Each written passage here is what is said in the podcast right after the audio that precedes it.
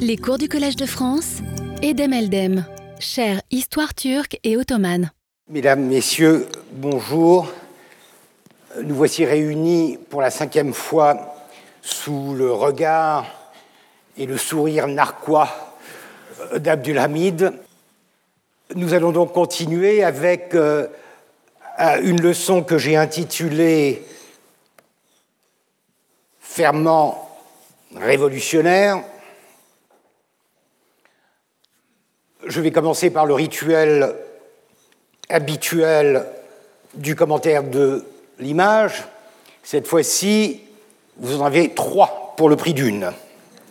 Trois images qui représentent, à mon avis, euh, l'un des aspects les plus importants, les plus puissants de ces euh, ferments révolutionnaires. En plus, quelque chose qui se relie très bien avec euh, ce que j'avais évoqué, ce que j'avais commencé à évoquer euh, la dernière fois, euh, la terreur et la violence, puisque, vous le voyez, les ferments révolutionnaires que je vous présente ont tous une carabine à la main.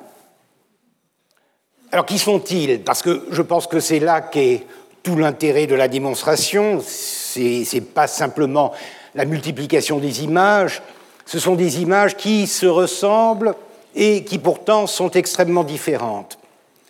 Première image, il s'agit de Vassil Levski. Levski étant son surnom léonin, Vassil Léonin, Basile Léonin, Basile le lion, un des héros de la révolution bulgare. C'est une photo qui n'est pas datée, mais euh, qui doit dater du début des années 70, à une époque où euh, les ferments révolutionnaires, justement, avaient euh, commencé à prendre dans la Bulgarie ottomane. même si Levski n'a pas vécu assez longtemps pour voir de ses propres yeux, de son vivant, euh, la conclusion heureuse de la révolution, bulgare, c'est-à-dire la création d'un État indépendant de la Bulgarie en 1878, qui par la suite prendrait des proportions euh, beaucoup plus importantes en 1908. Il faisait partie de ce noyau dur des révolutionnaires, des, révolutionnaires l'arme à la main, euh, qui euh, organisait la résistance ou les attaques contre l'autorité ottomane en, Bulgarie. Le second personnage est un Arménien. Il s'agit d'Antranik Ozanian, qui lui a vécu plus longtemps et qui par conséquent a vécu à travers toutes les vicissitudes du combat arménien pour l'indépendance, l'autonomie, la résistance contre l'autorité euh, ottomane. Général à la fin de sa carrière, il avait au début le même profil que Vassilevski, c'est-à-dire que c'était un, volontaire qui s'était engagé dans euh, la lutte dès 1887, donc à peine 22 ans. Euh, tous ces révolutionnaires sont en général jeunes, et il avait fini par s'embrigader dans les structures un peu plus formelles représentées par le parti ou l'organisation Hinchak à partir de 1890, et ensuite euh, le parti Dashnak, autre parti révolutionnaire euh, arménien, euh, lorsque celui-ci avait gagné de l'ampleur et une certaine euh, forme de, domination euh, par rapport au parti Inchak. Donc lui aussi, un homme qui se vêtit du costume traditionnel, en quelque sorte, du XIXe siècle, du bandit, du brigand, du brigand, du noble brigand du XIXe siècle. Dernier, un turc, entre guillemets, j'utilise toujours le terme turc, entre guillemets, mais euh, par facilité, euh, il est parfois utile puisque je veux parler d'un musulman ottoman de langue et de culture turque. Donc, s'il est trop tôt pour l'appeler un turc, bien que la littérature, les voyageurs, les, observateurs occidentaux parlent déjà de turc depuis le, XVe siècle, il appartient quand même à une catégorie que, encore une fois, par, simplicité, par facilité, euh, je vais euh, appeler des Turcs, avec à chaque fois les guillemets américains pour me prémunir contre tout abus euh, scientifique. Enver Bey, qui deviendra grand, pacha, en 1914, encore une fois le même profil, le même profil d'un homme qui s'engage dans la résistance et dans la, rébellion armée et qui, euh, vous le savez, euh, probablement sera l'un des acteurs principaux de la chute d'Abdulhamid en 1908 et de l'établissement, du rétablissement de la Constitution, du rétablissement d'un régime parlementaire, mais qui finira par abuser de son pouvoir et deviendra un des trois membre du célèbre triumvirat euh, des unionistes, l'union euh, étant une référence à Ittihad, Ittihad ve Teraki, Union et Progrès. C'est le nom du programme politique des jeunes Turcs qui deviendra le nom de leur parti politique, notamment après qu'ils auront pris en main le régime après un coup d'État en 1913 et qu'ils mèneront le pays à la guerre, à la catastrophe et euh, à des horreurs sans pareil. Euh, donc, euh, Enver, Enver Bey est aussi un révolutionnaire armé même s'il n'a pas exactement le même profil que les deux premiers. Pourquoi? Parce qu'au départ, il est quand même euh, militaire de carrière dans l'armée ottomane.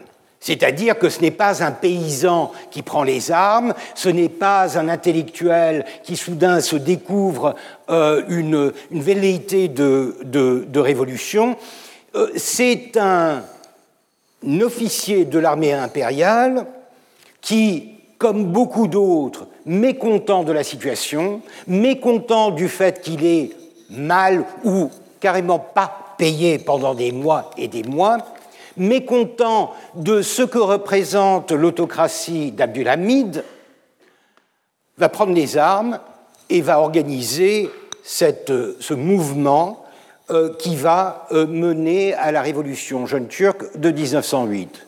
Petite parenthèse, Ittihad Vetelaki, on y reviendra, mais Ittihad Vetelaki, union et progrès, ce sont les mots-clés du XIXe siècle. Il suffit de regarder le drapeau du Brésil, Ordem et Progresso, ordre et progrès progrès déjà un peu partout. C'est la nouvelle religion, c'est la religion euh, du, euh, du progrès matériel, du progrès soi-disant humain, et ordre, bien sûr, et union.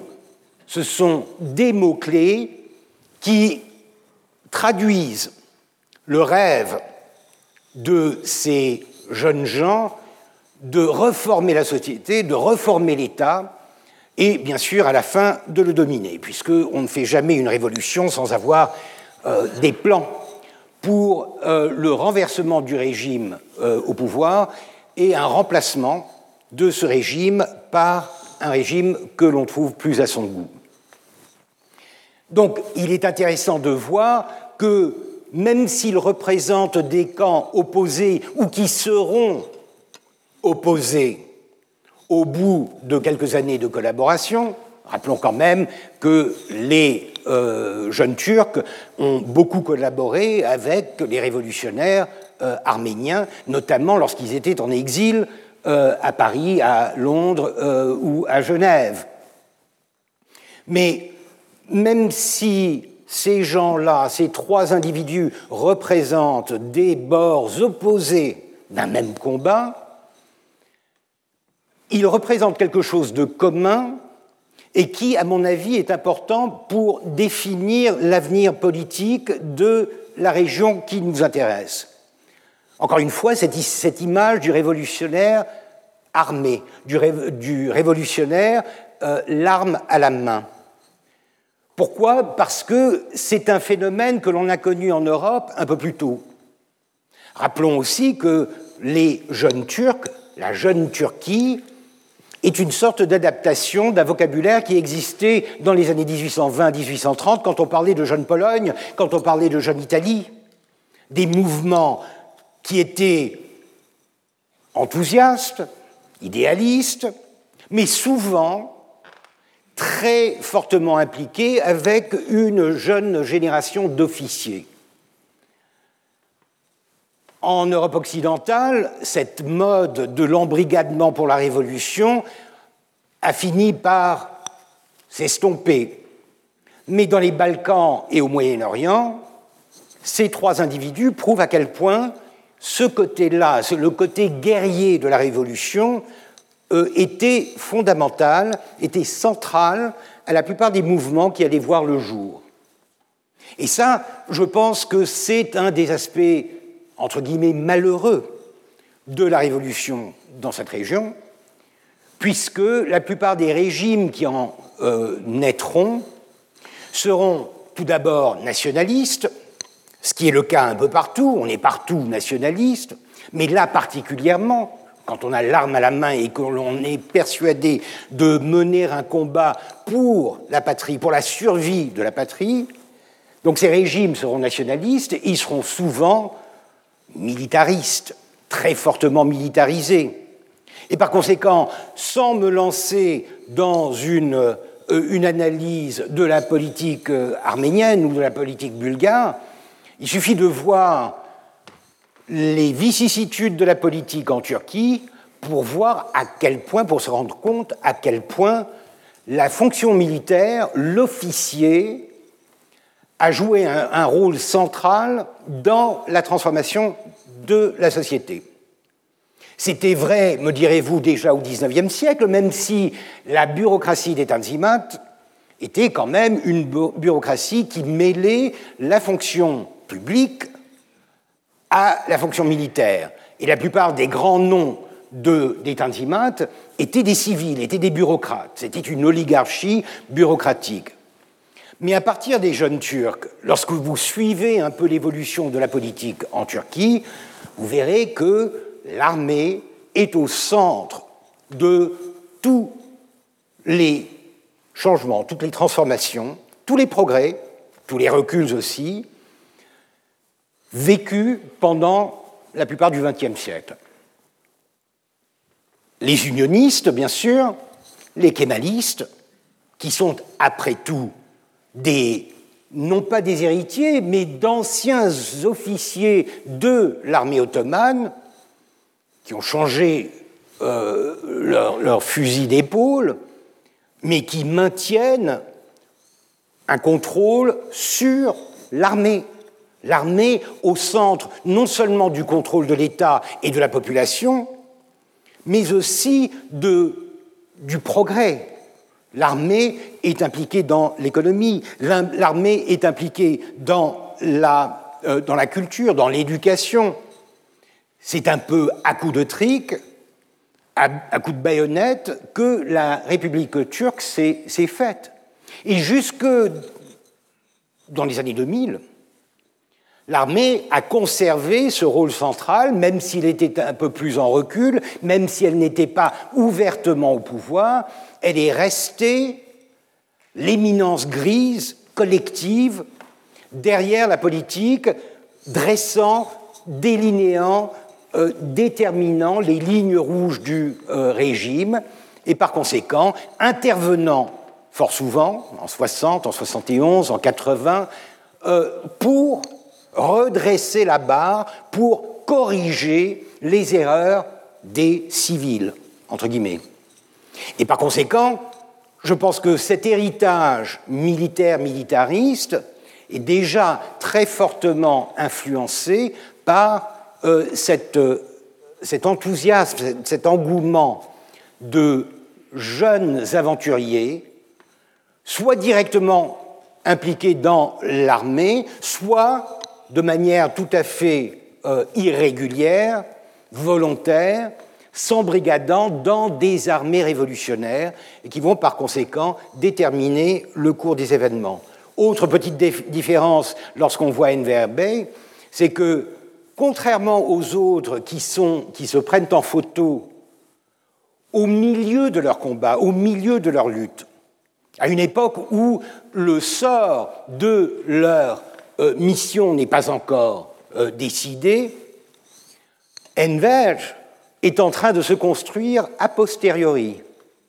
S'il pose en 1908, après la Révolution, une fois que lui et son confrère Niazi Bey ont été reconnus et encensés comme les héros de la Révolution, c'est là qu'il commence à se construire, à se façonner une image, self-fashioning, comme on dit dans les, euh, dans les humanités euh, anglo-saxonnes, la construction d'un caractère, la construction d'une image de soi qui essaye d'ancrer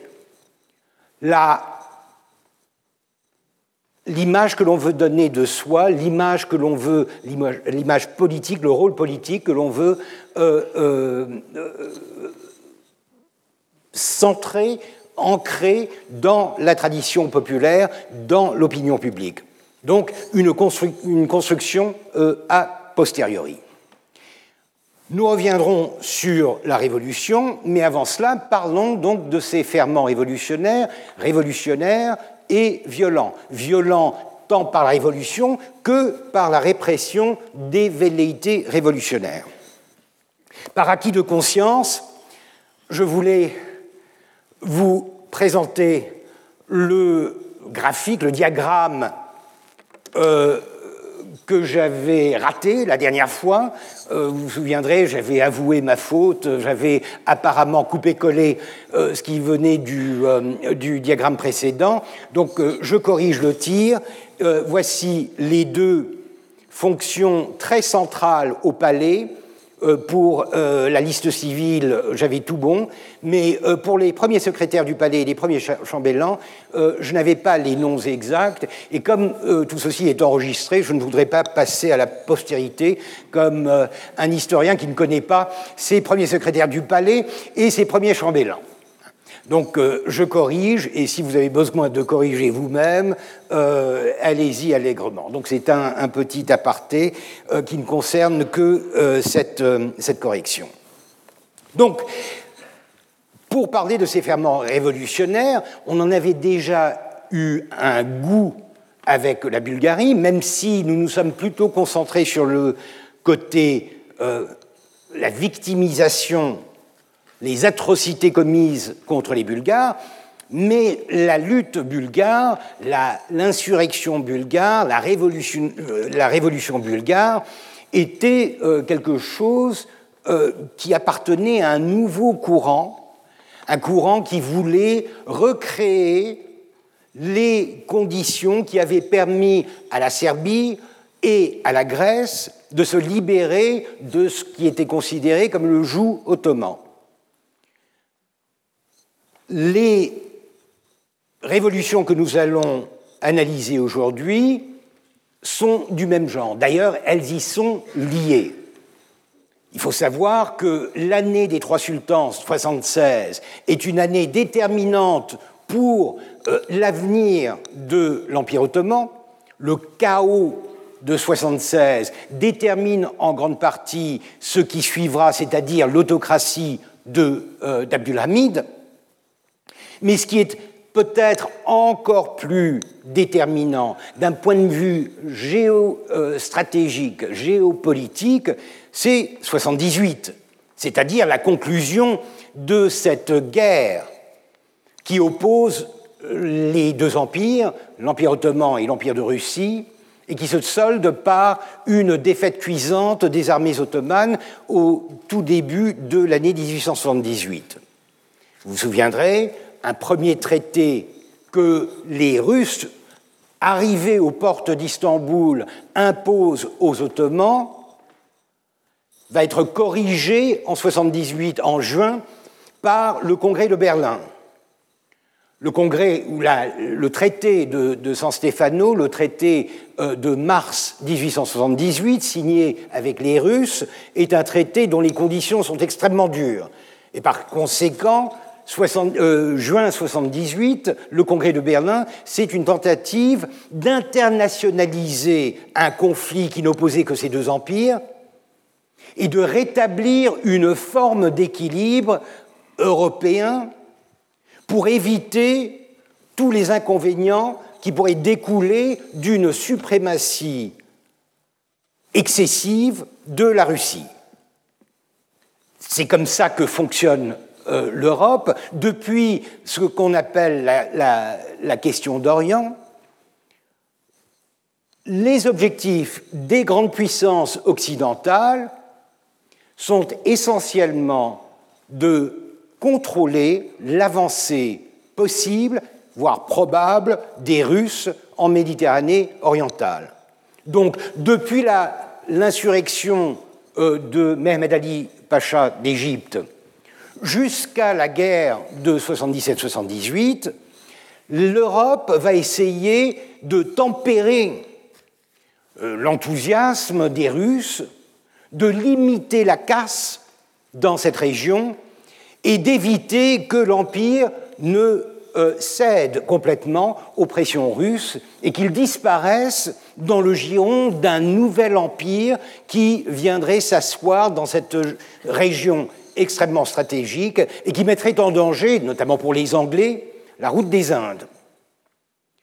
Donc, ce sont essentiellement les Anglais qui vont essayer de corriger le tir de San Stefano en proposant une nouvelle conférence, un nouveau congrès euh, de la paix, dernier grand congrès à la mode du XIXe siècle, un peu dans le style du, euh, du congrès de Paris en, en 1856, qui espère amener une forme de stabilité, une solution à cette crise perpétuelle qu'est la question euh, d'Orient. Or, 78 ne résoudra rien, mais 78 va complètement modifier la position de l'Empire ottoman. Je vous avais déjà montré tous les compromis, toutes les cessions, tous les abandons auxquels l'Empire ottoman, Abdulhamid en particulier, avait été obligé à partir de 78. Les pertes directes découlant de la guerre donc euh, la Bulgarie, la région de Kars, ce que j'ai appelé euh, l'Alsace euh, ottomane, la perte de Chypre, qui est remise aux Anglais en contrepartie pour leurs bons offices de médiateurs lors du congrès de Berlin, mais après cela, la perte de la Thessalie euh, à la Grèce, la perte de la Tunisie à la France, la perte ou la demi-perte de l'Égypte à l'Angleterre en 1882. Bref, l'Empire est en train de s'effondrer ou de s'effriter. Et encore une fois, Abdulhamid essaye autant que possible de sauver les meubles qui sont proches de du centre du pouvoir de, l'Empire, donc l'Anatolie et, si l'on peut, les Balkans, et ne se soucie guère de l'avenir de provinces plus lointaines, à l'exception de ce qu'on peut appeler l'Arabie, tout ce qui, depuis l'Anatolie, en passant par la Syrie, la Palestine et jusqu'au Yémen, constitue le croissant arabe une région qu'il conserve, qu'il tente de conserver en jouant la carte de l'islam, en jouant la carte de l'islam à l'intérieur et la carte du panislamisme à l'extérieur. Je vous rappelle encore une fois cette entreprise faramineuse et en fait pas très rentable qu'est le chemin de fer du, euh, le chemin de fer du, Hejaz, qui jusqu'en 1908 atteindra, la, atteindra Médine, la ville de, Médine, dans le Hejaz. Donc un investissement c'est un peu la politique d'Abdulhamid. Il ne se lance pas dans des aventures irrédentistes, il lâche du lest lorsqu'il le faut, et surtout si, en contrepartie, il reçoit un certain soutien des grandes puissances, mais il essaye, autant que possible de conserver, de garder ce qu'il juge être conservable, ce qu'il juge être faire partie d'un noyau dur redéfini, celui d'un empire essentiellement islamique. Il a bien senti que toutes les religions, en dehors de l'islam, sont vouées à se transformer en mouvements autonomistes ou indépendantistes. Je vous l'avais aussi dit, les Balkans se sont construits, les nations balkaniques se sont construites sur des bases religieuses, sur un rapport direct entre la définition de la nation et une religion ou une secte d'une religion qui paraissait définir le caractère intrinsèque de cette population. Pour les Ottomans, c'est donc un repli. Ce repli, je vous l'avais déjà illustré avec cette image, c'est l'afflux de réfugiés, les Muhajirs, qui doivent quitter les territoires perdus dans les Balkans et qui se réfugient en Anatolie. L'Anatolie devient le refuge, en quelque sorte, des restes, des lambeaux de euh, populations musulmanes en Europe euh, orientale, dans les Balkans. Et cela, bien sûr, amène une transformation, ça aussi je vous l'avais indiqué, euh, radicale de la démographie de cette région, de la démographie de l'Empire. En 72-74, selon des estimations, en gros, la population est divisée entre musulmans et non musulmans, avec un très léger avantage peut-être pour les musulmans. Et d'ailleurs, quand on dit musulmans, il ne faut pas oublier que ce n'est pas un monolithe, il y a des sunnites, il y a des chiites, il y a des alévites, il y a beaucoup de variétés, même si la version sunnite domine. Et c'est d'ailleurs cette version-là qu'Abdulhamid va promouvoir, c'est le hanafisme et la, euh, et la doxa sunnite qu'il va utiliser comme base de son empire redéfini, re, euh, euh, reformé à la sauce islamique. Après 78, si l'on s'en tient au résultat de ce recensement, pour ce qu'il vaut, qui a été réalisé sur plus d'une décennie avec les moyens de l'époque, la transformation est radicale. Les trois quarts de la population sont musulmans plus qu'un quart de non-musulmans. C'est quelque chose qui explique en grande partie le tour que les événements euh, vont prendre. Et c'est notamment le cas des Arméniens. Les Arméniens qui forment une des communautés, des principales communautés de l'Empire. Encore une fois, ce n'est pas un monolithe, ce n'est pas une communauté euh, monolithique. C'est une communauté qui est très fortement implantée dans la région, puisqu'en fait, elle précède de bien des siècles la présence des musulmans. Les Arméniens sont fiers d'être parmi les premiers chrétiens euh, du, du Vieux Monde mais c'est une communauté aussi qui a été très divisée par la religion, mais aussi par la culture, puisque à partir du XVIIIe siècle, vous commencez à avoir une mouvance catholique. Les méritaristes vont s'implanter à Venise. Ceux d'entre vous qui connaissent euh, l'île de San Lazzaro à, Venise savent que c'est un, monastère et le centre euh, du rayonnement de la présence arménienne catholique, arméno-catholique en Occident. Et puis, au XIXe siècle, vous avez une deuxième tendance, beaucoup plus moderne, et qui est directement influencée par, disons, une certaine ingérence des grandes puissances, et notamment de l'Angleterre, ou plutôt des États-Unis, sous la protection et le couvert de l'Angleterre. Les missionnaires américains, protestants, qui sillonnent l'Anatolie euh, à partir des années 1820-1830 vont prosélytiser les euh, Arméniens, ce qui résulte dans la naissance d'une troisième catégorie d'Arméniens définie par la religion, les protestants, les Arméniens euh, protestants qui, eux, sont directement, culturellement aussi, extrêmement différents, puisqu'ils sont intégrés dans ce réseau des missionnaires et de la modernité tel qu'il se répand au courant du XIXe siècle euh, à travers l'Empire ottoman. L'université à laquelle j'appartiens et qui est encore sous les attaques et le siège de notre gouvernement chéri,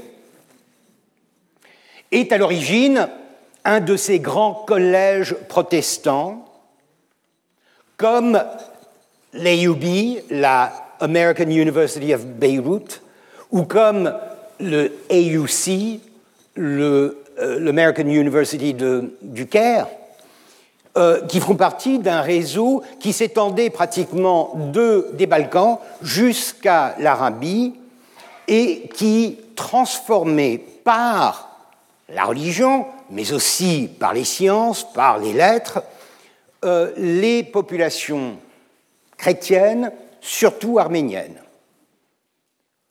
Pourquoi surtout arméniennes? Parce que l'autre grosse communauté de l'Empire, les Grecs, les Grecs orthodoxes sont beaucoup moins perméables, beaucoup moins ouverts à ce genre de prosélytisation et euh, d'incorporation. Pourquoi? Parce que déjà le patriarcat est puissant, mais surtout parce qu'il existe une Grèce, un État-nation qui a été créé à la fin de la guerre d'indépendance et qui rayonne politiquement, idéologiquement, intellectuellement, et qui par conséquent fait office de phare, en quelque sorte symbolique, d'une grécité, d'un hellénisme, chose qui manque dans le cas des autres communautés chrétiennes de l'Empire ottoman, qui n'ont pas ce genre de boussole idéologique et d'état concret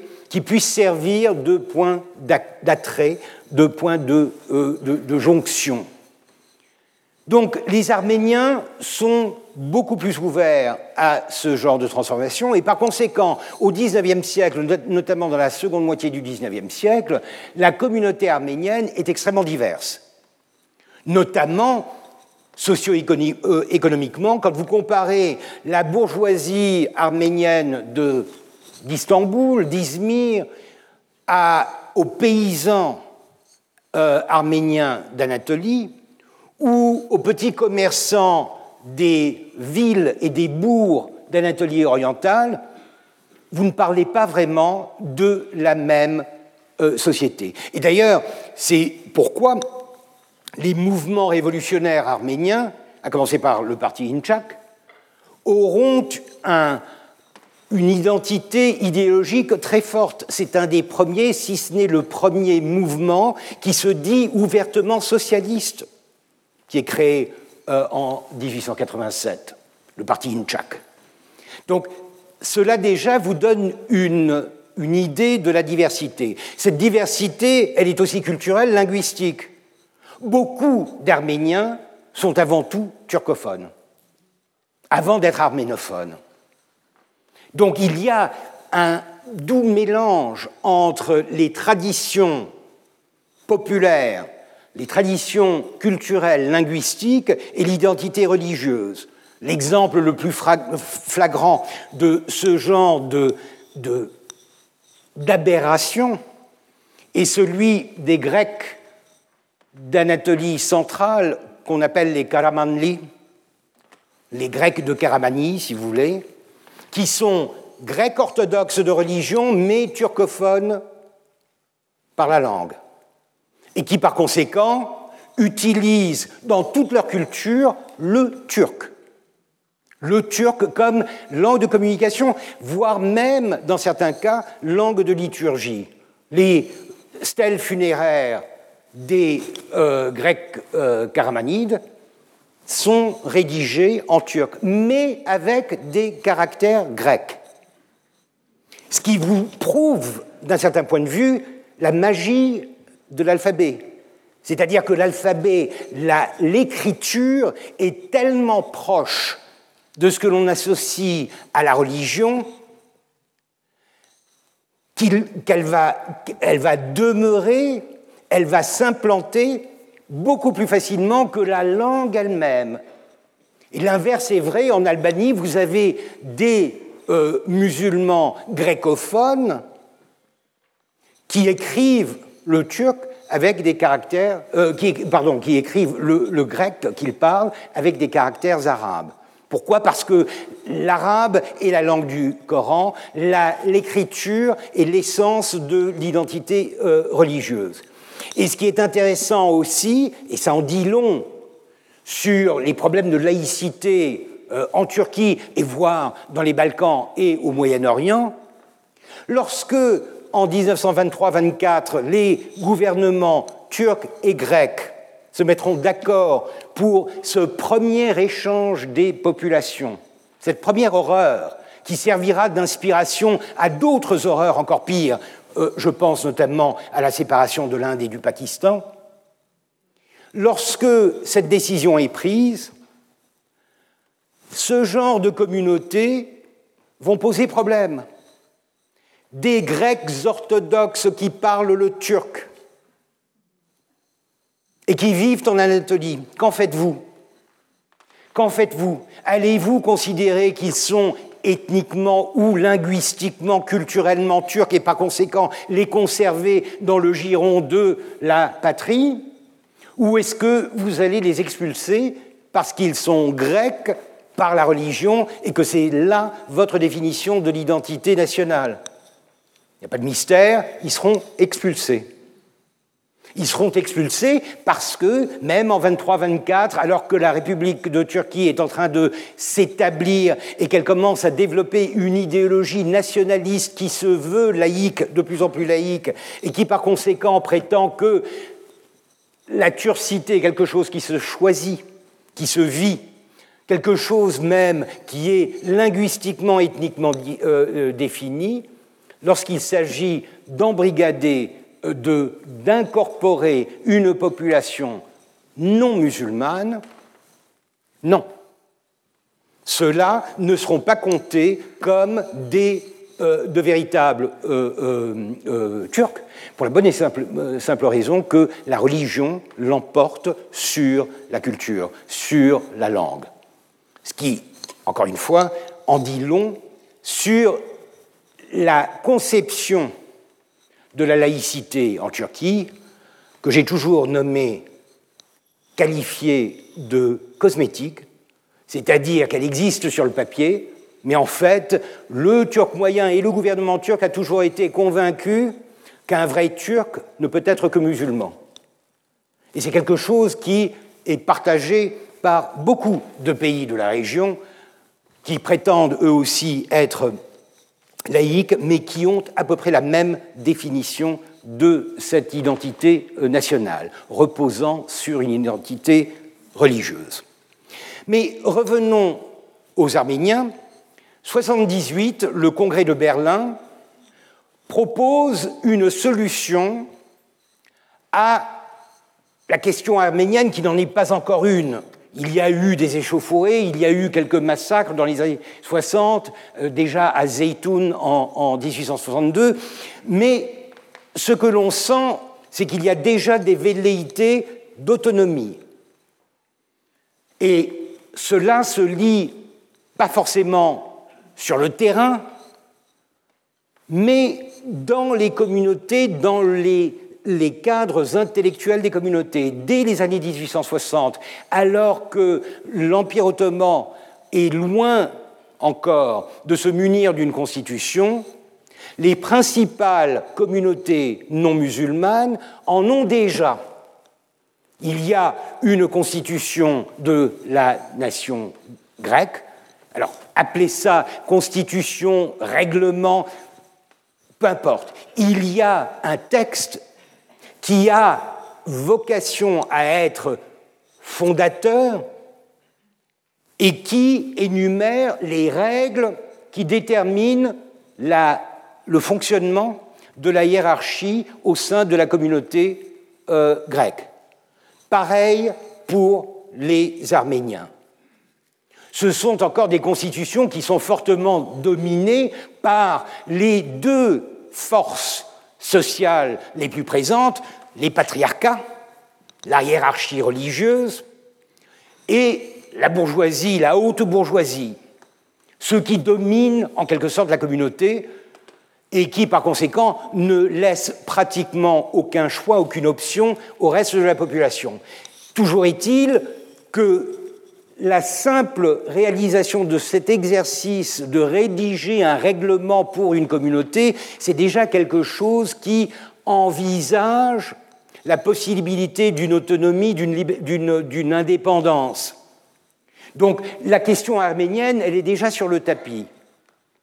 Et avec l'avancée russe, avec la défaite ottomane, elle devient de plus en plus brûlante. Et donc, 78, le congrès de Berlin va imposer à l'Empire ottoman l'obligation de faire des réformes dans ce qu'on appelle les six vilayets, les six provinces orientales. Vilayat sitte, vilayat pluriel arabe de vilayet, sitte six en arabe, vilayat sitte, les six provinces. Les voici. Vous les voyez euh, ici. Donc c'est Bitlis, euh, euh, Erzurum, euh, Sivas, Marash, Diyarbakir, Van. Ces six provinces sont caractérisées par la présence d'une forte proportion de population arménienne. Je l'ai indiqué ici en rouge. Dans certains cas, dans le cas de Van, c'est carrément la moitié de la population. Dans d'autres, c'est beaucoup moins. On est autour des 12%. Mais c'est quand même une très forte concentration, une concentration qui est accrue par le fait que le profil de cette population est légèrement plus élevé économiquement, socio-économiquement euh, parlant, que celui de la majorité euh, musulmane. Donc il s'agit de préparer, en quelque sorte, une transition vers un système qui serait plus ouvert à l'autonomie ou du moins à la représentation de la population arménienne dans ces euh, provinces. Et ça, c'est le début de la question arménienne. Alors ça, c'est quelque chose qu'Abdulhamid ne voudra jamais faire. C'est-à-dire qu'il n'acceptera jamais de euh, réaliser ces euh, réformes parce qu'il y voit, et il n'a peut-être pas tort, d'un point de vue purement rationnel et pratique, il y voit les préparatifs de ce qui s'est déjà passé dans les Balkans. C'est-à-dire que la réforme d'une communauté définie par la religion, dans cette fin de siècle, sous le signe du nationalisme, elle va forcément dériver de plus en plus vers des velléités d'autonomie. Et, là, bien sûr, il s'agit pratiquement de la moitié de l'Anatolie. Ce n'est pas aussi facile que de gérer euh, la question libanaise dans les années 60, lorsque effectivement c'est un peu cette solution qui a été trouvée. On a accepté de nommer un gouverneur chrétien et d'organiser la l'administration euh, du Mont Liban selon la représentation démographique des principales communautés religieuses. Et c'est encore, plus ou moins, ce qui régit le système libanais euh, aujourd'hui. Seulement le Liban, c'est tout petit, et le Liban est déjà tellement intégré avec l'Occident que les Ottomans ne voient pas vraiment de problème ni de solution à un état de fait qui s'est installé dans les années 60. Mais là, c'est la moitié de l'Anatolie. Et par conséquent, Abdulhamid, non content de se buter et de refuser d'engager les réformes, va aller un peu plus loin et va organiser déjà les instruments de la répression. Et parmi ces instruments, nous avons surtout ce qu'on appelle la cavalerie hamidieh, une cavalerie qui prend son nom, hamidieh, de Hamid. Donc euh, la cavalerie hamidieh, c'est quelque chose qui est créé en 1891 afin de contrecarrer les velléités euh, d'autonomie, les troubles qui pourraient découler de, euh, l'action euh, arménienne dans l'Anatolie orientale. Qu'est-ce que la cavalerie amidiée En fait, c'est une sorte d'institutionnalisation des bachibozouks. Vous vous souviendrez que l'armée ottomane a toujours eu recours à des à des éléments volontaires qui sont généralement mus par un certain enthousiasme guerrier et surtout par la perspective de pillage. Les deux parties y trouvent un avantage. L'Empire ottoman, le gouvernement ottoman, parce qu'il n'a pas les moyens de maintenir une armée régulière pour faire face à tous les conflits intérieurs et extérieurs du XIXe siècle, et les autres, d'un autre côté, obtiennent une sorte de petit métier guerrier qui leur permet de faire fortune, souvent, et de s'impliquer dans une sorte de reconnaissance semi-officielle de leur statut euh, de militaire. Seulement jusque-là, les volontaires ont toujours été traités comme tels. Et par conséquent, l'embrigadement des volontaires, des guenulleux volontaires ou des bachebozouks, littéralement ceux qui n'ont pas de tête, c'est-à-dire ceux qui n'ont pas de chef, leur embrigadement est en général temporaire et une fois le conflit terminé, ils rentrent au bercail, parfois pour se recycler dans le brigandage. Et c'est quelque chose que l'Empire ottoman connaît depuis la fin du XVIe siècle. C'est un des, moyens que l'Empire a trouvé de, euh, de faire face aux défis de la modernité, aux défis de guerres de plus en plus longues, de plus en plus fréquentes. Mais là, les, euh, les régiments hamidiens, la cavalerie hamidienne, c'est différent, puisque là, il s'agit vraiment de recruter officiellement des musulmans, pour la plupart kurdes, et d'en faire des sortes de bataillons qui assureront le contrôle de l'Anatolie orientale.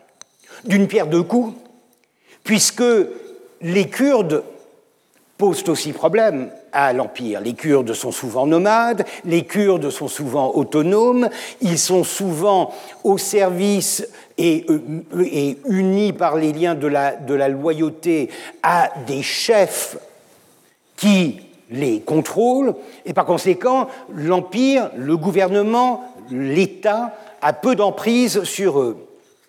Donc, d'une pierre deux coups, d'un côté, on crée un instrument qui pourra servir à mater une rébellion possible du côté des Arméniens, et de l'autre, on embrigade des gens qu'on a du mal à contrôler autrement.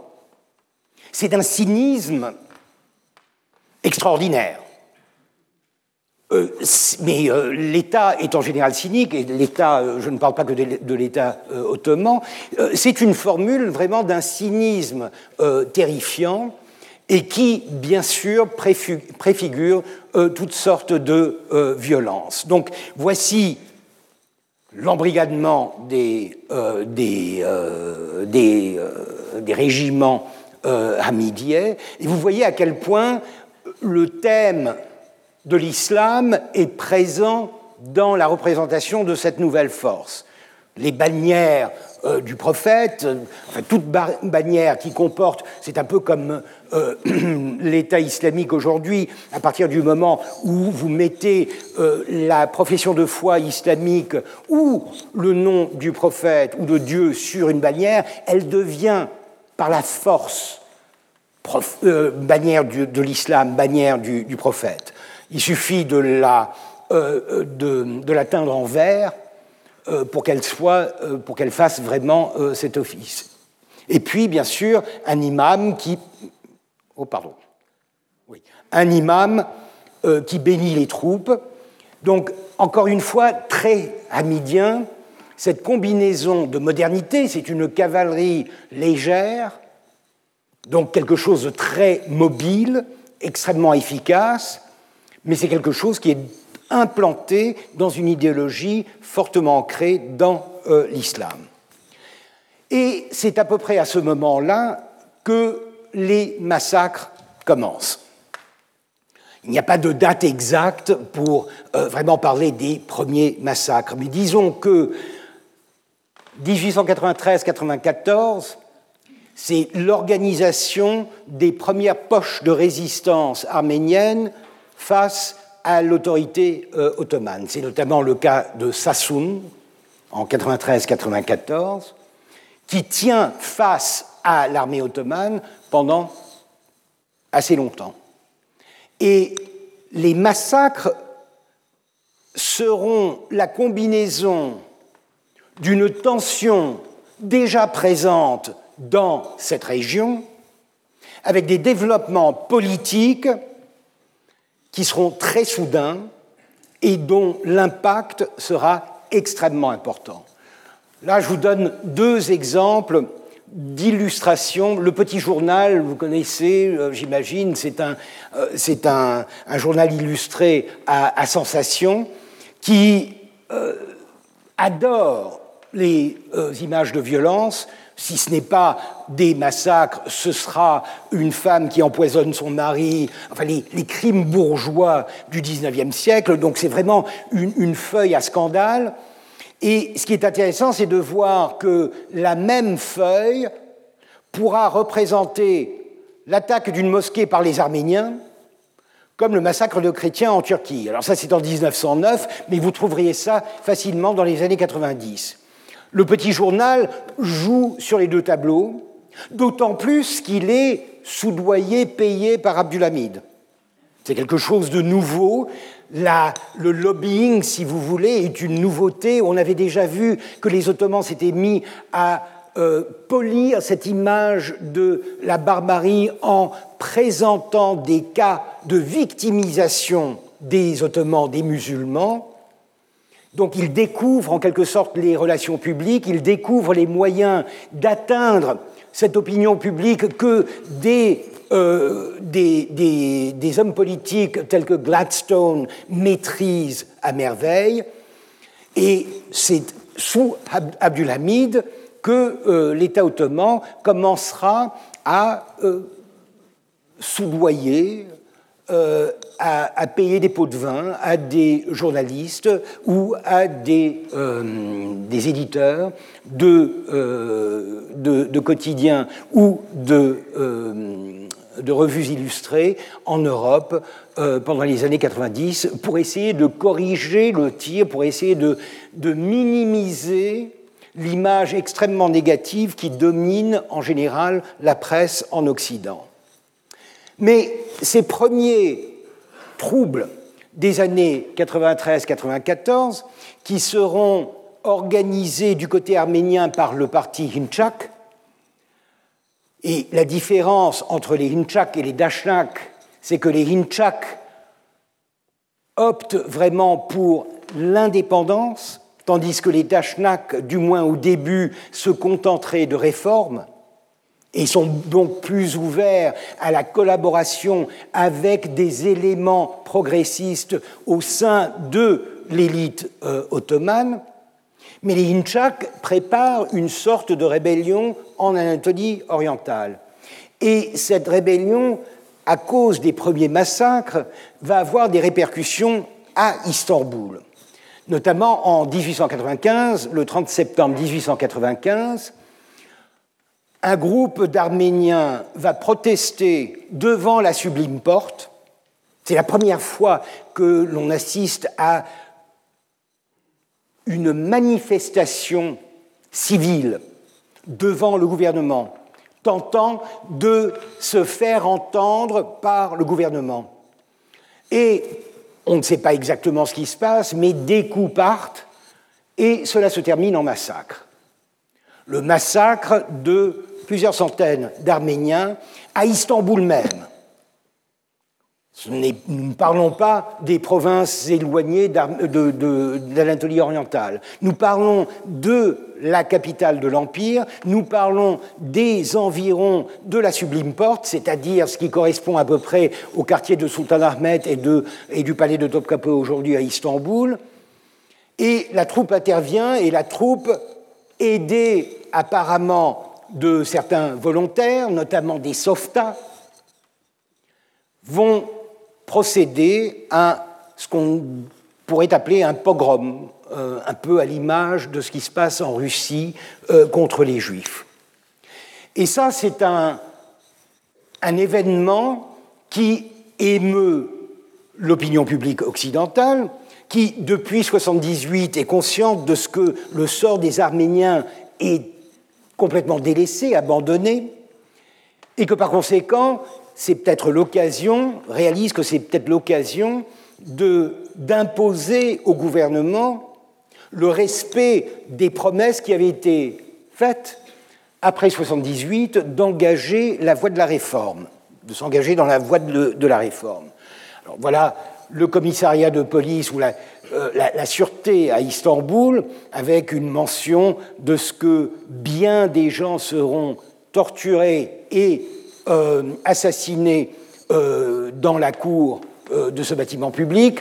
Vous avez, vous le reconnaissez peut-être, je vous avais déjà montré le portrait de Saïd Pacha à la barbe hirsute et couvert de, de, de décorations. Il tombe parce que Abdulhamid le juge trop mou, il sera remplacé par Karamil Pacha.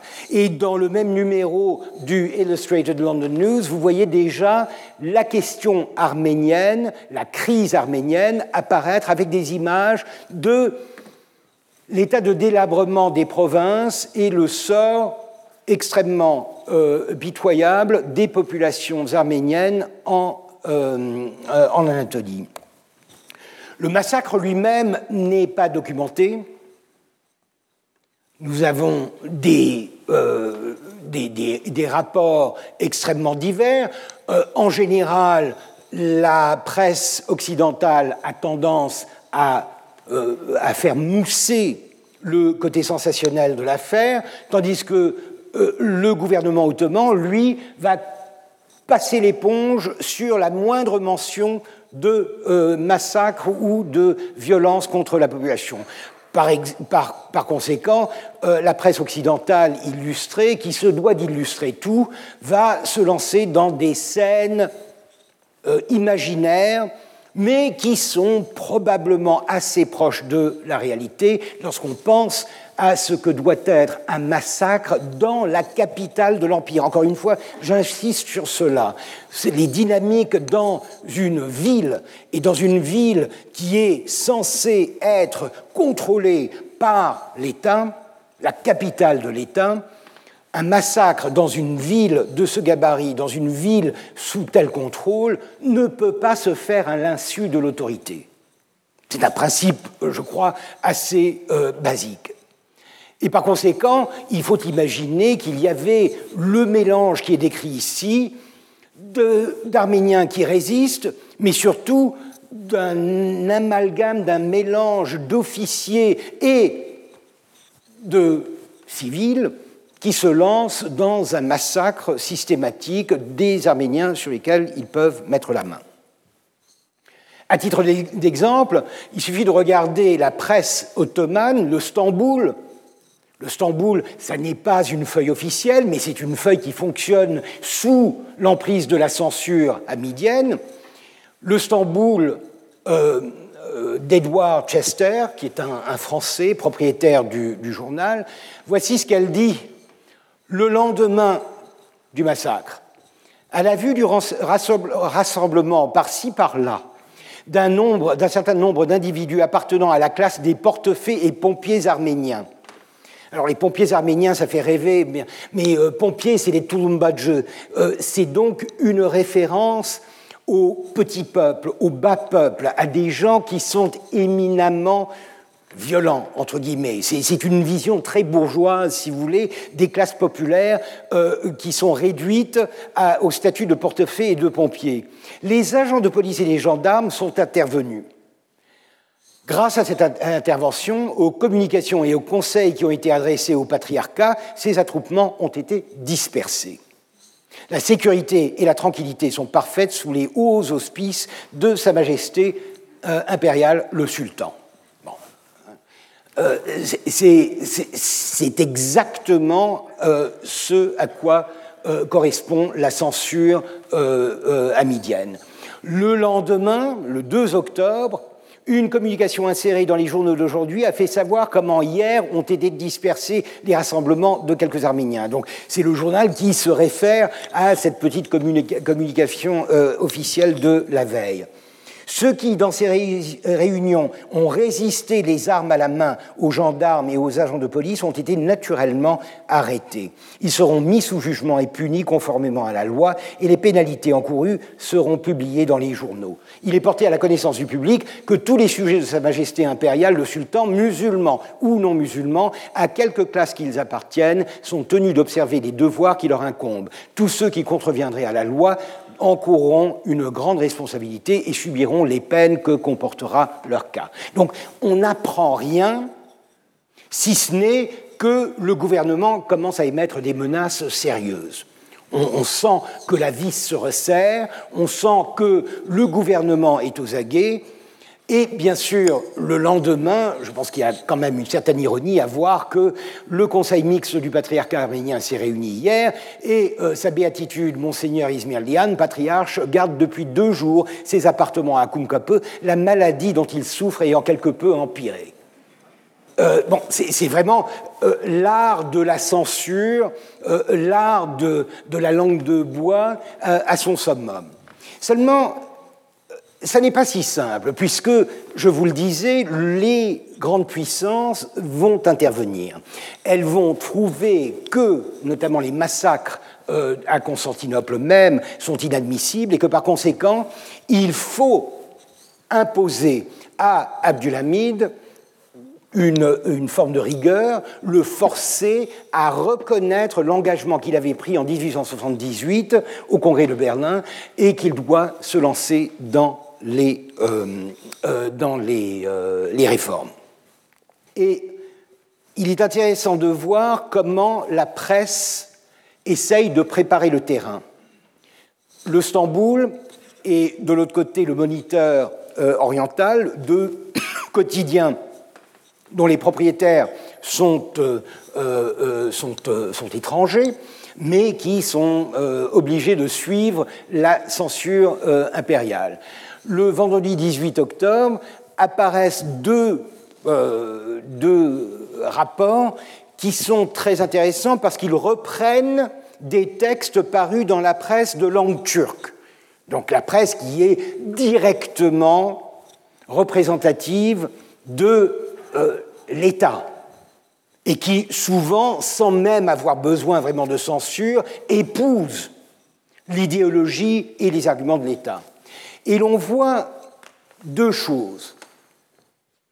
Question arménienne, fausse nouvelle, bruit ridicule, infime minorité de la communauté arménienne, et surtout il est parmi les individus en question des gens qui voudraient faire croire que l'Europe, voyant leur attitude d'un œil favorable, ferait octroyer aux Arméniens soit l'état de principauté, soit leur autonomie, ou bien encore une administration privilégiée. Sur quoi il n'est rien de tel dans les intentions du gouvernement et ces bruits sont dénués de tout fondement. Ils sont répandus par la minorité arménienne qui s'est détachée de la masse de la communauté, laquelle, depuis de longs siècles, vit heureuse et reconnaissante sous l'égide des Osmanes. Dans le moniteur oriental, c'est à peu près la même chose. Encore une fois, question arménienne, faux bruit, euh, fausses nouvelles euh, telles que la constitution de l'Arménie en une principauté, l'octroi d'une autonomie administrative ou de privilèges euh, nouvelles qui ne concordent nullement avec le véritable état des choses. Nous pouvons certifier catégoriquement que les rumeurs relatives à la constitution d'une Arménie, à l'octroi d'une autonomie, à la création d'une principauté ou même à la collation de privilèges ne reposent sur aucun fondement. Ce n'est pas l'État qui parle, ce sont des journalistes, entre guillemets. Donc on voit que c'est un, une sorte de compromis entre le communiqué officiel et euh, la presse reprenant à son compte le rôle de rassurer le public. Pourquoi? Parce que justement la pression des grandes puissances est telle qu'Abdulhamid est sur le point de céder et qu'il va déclarer le 17-18 octobre, il va déclarer euh, son engagement pour des réformes euh, euh, dans, les, dans, les, provinces, dans les six provinces d'Arménie orientale. Que craignent-ils? Ils craignent surtout que, d'une part, les Arméniens soient encouragés par cette compromission et que par conséquent ils prennent ça comme un signal du début en quelque sorte de l'effondrement de l'Empire et la possibilité de s'ériger en nation autonome ou indépendante. Mais ce qu'ils craignent encore plus, c'est la réaction du public musulman.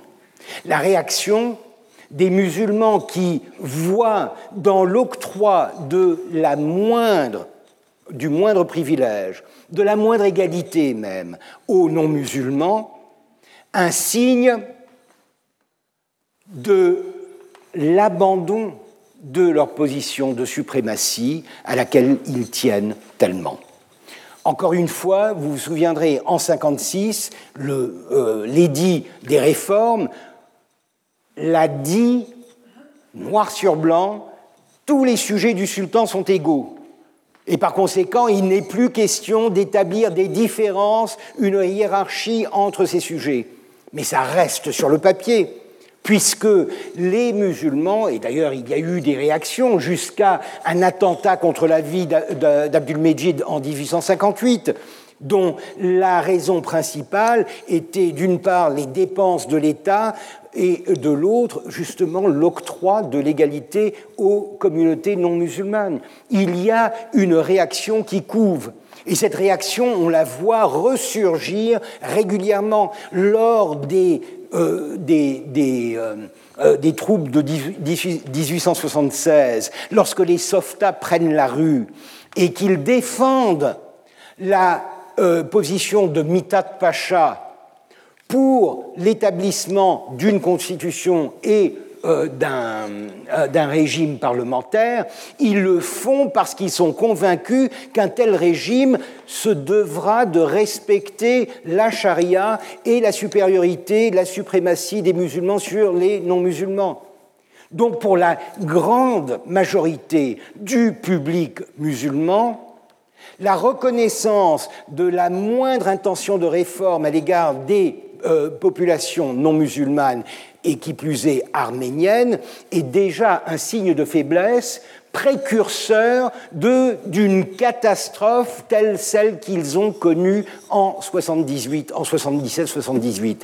Il y a aussi le traumatisme de ces réfugiés, un million, un million et demi, qui ont dû quitter leur terre, qui se sont retrouvés sans toit et qui ont dû s'intégrer euh, en Anatolie et à Istanbul même, dans des conditions assez misérables. Il y a un traumatisme de la perte des territoires balkaniques. Et par conséquent, ils sont convaincus que si l'on commence à céder aux Arméniens, c'est en fait la fin de la suprématie ottomane et musulmane en Anatolie et qu'ils seront, au bout de quelques années, forcés de quitter leur terre pour se réfugier dans euh, les, euh, les, derniers retranchements euh, de, l'Empire. Et effectivement, le 17, voici les 16 articles, les 16 chapitres, pardon, de, des réformes. Et ce sont des réformes, je vous les donne avec quelques, quelques détails. Euh, les sujets ottomans sans distinction de race et possédant la capacité et les qualités voulues sont appelés à des fonctions au service du gouvernement. Donc on confirme encore une fois 1856, c'est-à-dire que la fonction publique est ouverte à tous. Les enfants de tous les sujets de Sa Majesté le Sultan, sans distinction, sont admis dans les écoles. Sur tous les points de l'Empire et suivant les exigences de chacun, chacune des localités, des mesures, des lois et des réformes euh, étaient au fur. Là, c'est un rappel de 56. Et ensuite, admission dans le service de la gendarmerie et dans celui de la police des habitants de toutes les classes et de toutes les races, proportionnellement au nombre respectif dans chacune des provinces.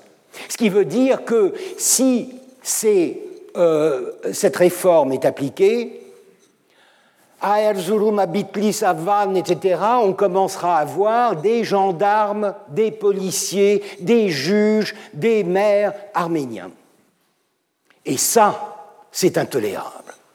Pour la population musulmane, c'est quelque chose qui va à l'encontre de leur leur croyance la plus profonde en leur propre suprématie, leur propre supériorité sur les non-musulmans. Et il y a mention aussi du contrôle des Kurdes, les Kurdes qui sont souvent accusés d'avoir perpétré des massacres à l'encontre des Arméniens escortent au moyen de gendarmes et de soldats réguliers des tribus kurdes dans leurs déplacements pour prendre leur quartier d'été ou d'hiver afin qu'il ne puisse en résulter aucun désagrément ou préjudice pour les habitants des localités qu'elles doivent traverser. Et ensuite, application à l'égard de ces tribus euh, kurdes du règlement sur le port d'armes et sur le passe avant. Passeport euh, euh. Donc on limite la liberté des Kurdes. Et enfin, élaboration d'un règlement sur les attributions des hommes formant les régiments de cavalerie amidiais, lesquels ne devront porter leurs armes et uniformes que lorsqu'ils seront appelés à faire des exercices. Donc démilitarisation des, euh, des régiments. On sent bien que Abdulhamid, acculé, se voit dans l'obligation d'appliquer les réformes euh, qu'il avait euh, toujours rejetées depuis 1978. Et c'est cela qui va déclencher toute la violence en Anatolie orientale. Sassoun 94-95, Sassoun est un foyer d'insurrection depuis 93. C'est une région qui est plus ou moins dominée par euh, les Arméniens. Mais à partir, je vous rappelle la date de la publication de euh, ces réformes, le 17 octobre 1895. Le 21, ça commence à Erzincan. Ensuite, suivez la traînée de poudre. Le 25, Gümüşhane, le 27, le 30, le 27, le 25. Partout en Anatolie orientale, vous aurez des massacres des massacres systématiques de la population arménienne, des massacres systématiques, en fait moins systématiques qu'il n'y paraît, puisque vous avez un, modus operandi différent dans chaque localité. Dans, dans certaines localités, la troupe s'oppose aux violences, dans d'autres, elle y participe. Dans certaines localités, ce sont les Kurdes venant de, de l'arrière-pays euh, qui engagent les hostilités, dans d'autres, ce sont les musulmans de la ville qui, euh, euh, qui commencent la, la, violence.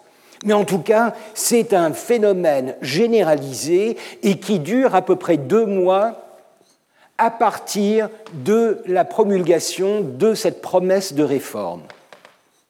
Donc, on ne sait pas encore exactement comment l'information a circulé. On ne sait pas comment elle a été relayée. On ne sait pas qui s'est chargé de faire passer le message de ce que les réformes du sultan sont l'arrêt de mort, euh, constituent l'arrêt de mort de notre présence en, Anatolie. Je ne sais pas, nous ne savons pas exactement comment cela s'est passé, mais c'est exactement euh, ce qu'on appellerait une traînée de poudre à partir du 21 euh, octobre jusqu'au jusqu'au début de janvier toute l'Anatolie orientale s'embrase. On parle de 80 000 à 200, 250 000 morts. Encore une fois, c'est très difficile à chiffrer, mais c'est énorme. C'est une violence sans précédent. Encore une fois, j'insiste sur la différence entre les, euh, les, les, massacres traditionnels, les massacres punitifs, les massacres, euh, les, représailles, tels qu'on les a vus par exemple à Kyo, Hein, les massacres de Kyo sont iconiques. Euh, Victor Hugo et Delacroix en ont fait un événement majeur. Mais dans une vision générale de la situation en Anatolie euh, et, dans les îles de l'archipel en 1822, ça n'est qu'un événement euh, confiné à cette île. Ce sont des représailles contre la population d'une île que l'on juge s'être euh, rebellé contre l'autorité du sultan. Donc c'est un, un, massacre, sans l'excuser, c'est un massacre à l'ancienne. On tue, on capture, et puis on s'en va.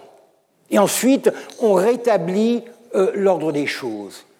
Ça, c'est un massacre à l'ancienne. Là, c'est autre chose.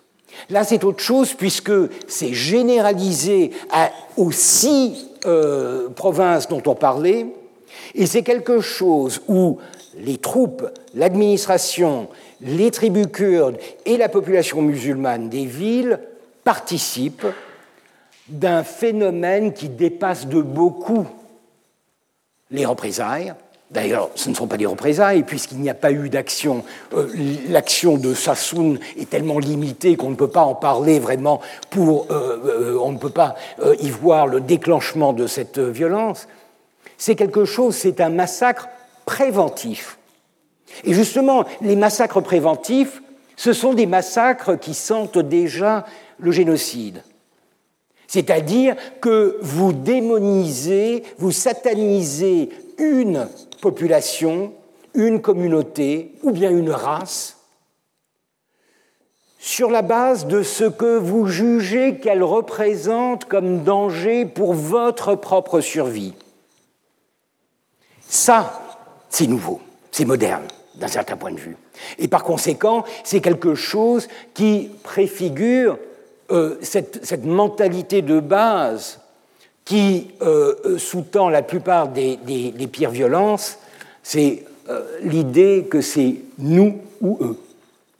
C'est eux ou nous. C'est nouveau. C'est nouveau. Ça n'est pas génocidaire, si vous voulez mon avis.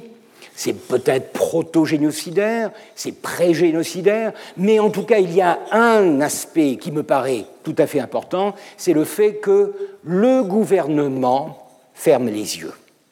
Le gouvernement ferme les yeux lorsqu'il n'y participe pas directement. Et encore une fois, il est difficile d'impliquer Abdulhamid pour, euh, dans des, affaires qui se passent à, 2000-3000 km de, euh, de, la capitale. Euh, n'est pas.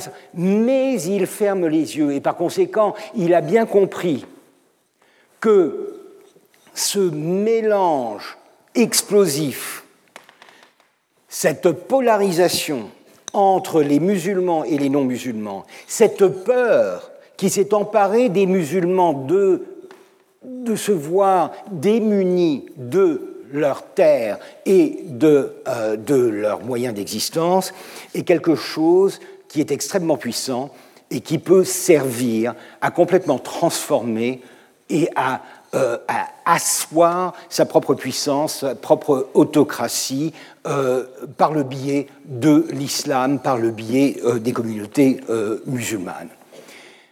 Et ça, c'est le début d'un autre jeu. Et d'ailleurs, en 96, l'année suivante, les Arméniens vont tenter pratiquement un an après la, les manifestations devant la Sublime Porte, ils vont tenter un coup de force contre la Banque impériale ottomane.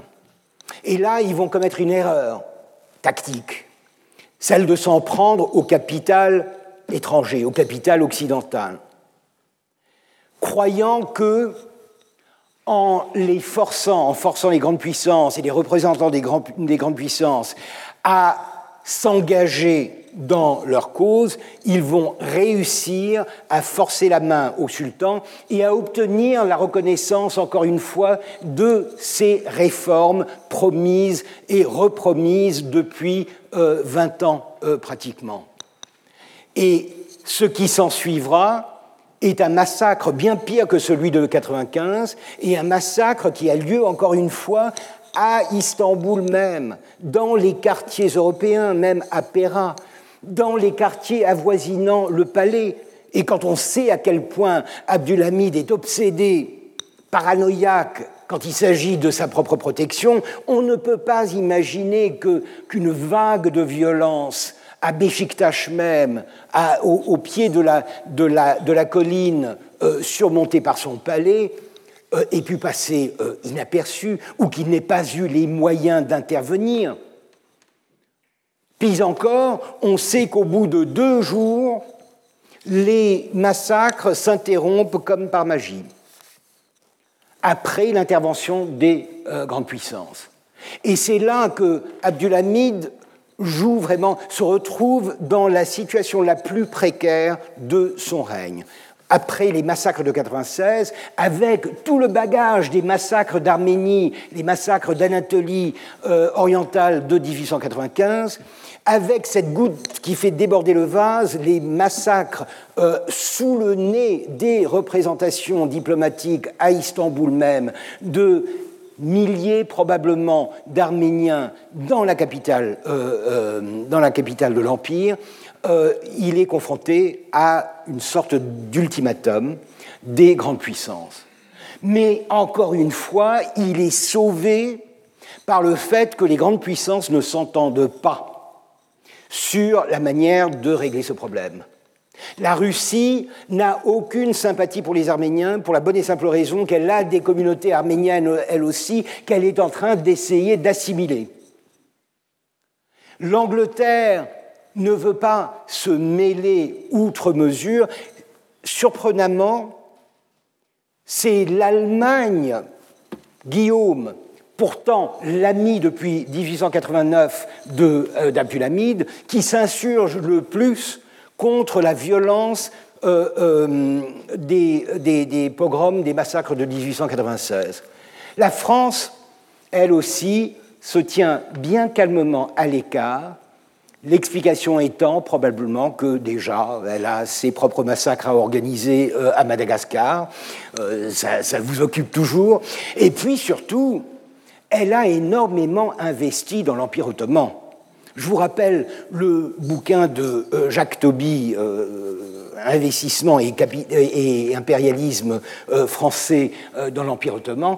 La France est le plus gros investisseur de capitaux qu'elle a engagé dans les chemins de fer, dans les, euh, sociétés euh, urbaines, et par conséquent, elle ne veut pas voir se démanteler, s'effondrer la base euh, sociale et économique de ces investissements.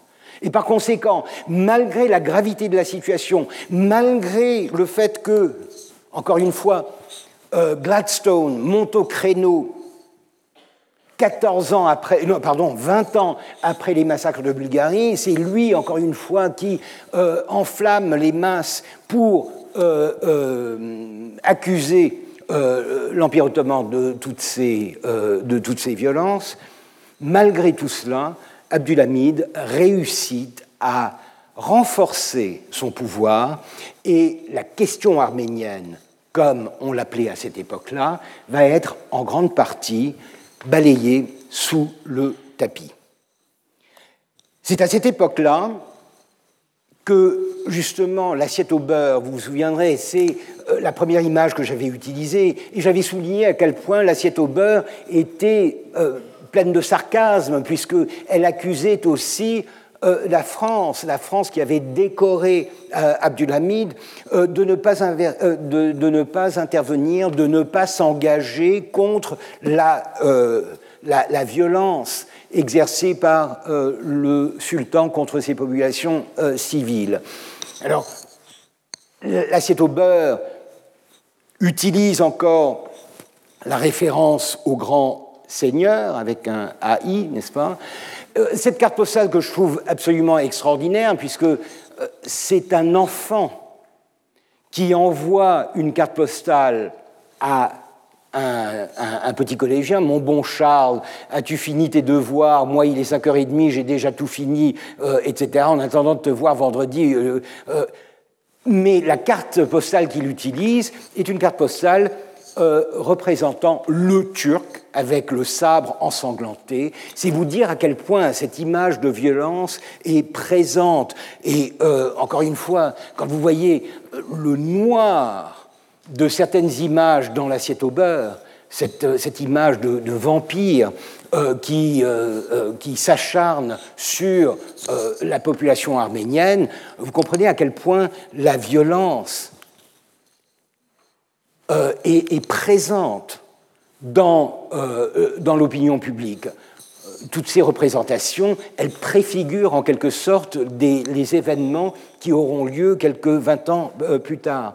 Mais c'est cette même assiette au beurre qui justement montre Guillaume et Abdulhamid en train de balayer des, corps sous le tapis c'est encore la, euh, l'assiette au beurre qui représente les grandes puissances, la, France, fort attristée mais peu intéressée, euh, euh, Guillaume qui, qui applaudit. Encore une fois, il y a une certaine ironie là quand on sait que Guillaume était celui qui s'était insurgé le plus contre les massacres de 1896, mais comme c'est une feuille, c'est une, une revue française, évidemment, on ne, peut, on ne va pas quand même vanter Guillaume. Guillaume qui applaudit la reine, n'est-ce pas? Les jeux du cirque où Abdulhamid est en train de massacrer euh, euh, euh, la population arménienne au vu de tous et sans que les grandes puissances représentées ici ne bronchent. Avant de terminer, je vous propose quelques titres euh, en français, euh, si vous êtes intéressé par euh, la question des massacres hamidiens. Anaïd Termination, c'est un bouquin qui date, bien sûr, mais qui est toujours d'actualité, la question arménienne, un survol de cette question. Gustave Mérier, alors ça c'est un témoignage contemporain. Gustave Mérier était vice-consul à Diyarbakir, en Anatolie orientale, et son, ces massacres de Diyarbakir ont été réédités, édités en fait en, 2000. Euh, Sébastien de Courtois, parce que c'est toujours une, question qui est levée, euh, quid des autres?